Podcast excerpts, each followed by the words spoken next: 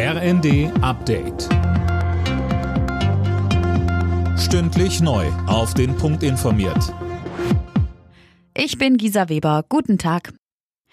Wirtschaftsminister Habeck hat neue konkrete Maßnahmen angekündigt, um den Gasverbrauch in Deutschland zu senken.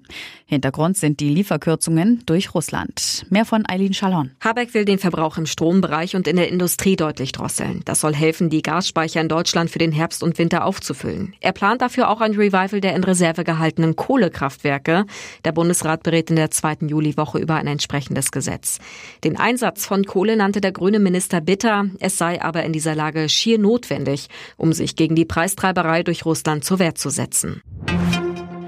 Das Bundeskriminalamt geht zurzeit mehreren hundert Hinweisen auf russische Kriegsverbrechen in der Ukraine nach.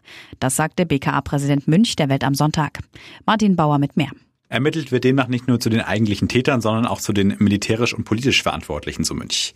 Damit bereiten sich die Behörden auf mögliche Anklagen gegen Personen in Deutschland vor, denn nach dem Weltrechtsprinzip können Kriegsverbrecher auch hier vor Gericht gestellt werden. Denkbar ist laut Münch außerdem, künftig deutsche Ermittler in die Ukraine zu schicken. Vertreter der Kommunen fordern eine Verlängerung der kostenlosen Corona-Tests. Die seien ein erstes Frühwarnsystem, so der Präsident des Deutschen Landkreistages Saga im RND. Die bisherige Regelung läuft Ende Juni aus. In Brandenburg muss eine Kleinstadt wegen eines Waldbrandes teils evakuiert werden. Schon seit Freitag lodert es in dem Waldgebiet bei Treuenbrietzen im Kreis Potsdam-Mittelmark.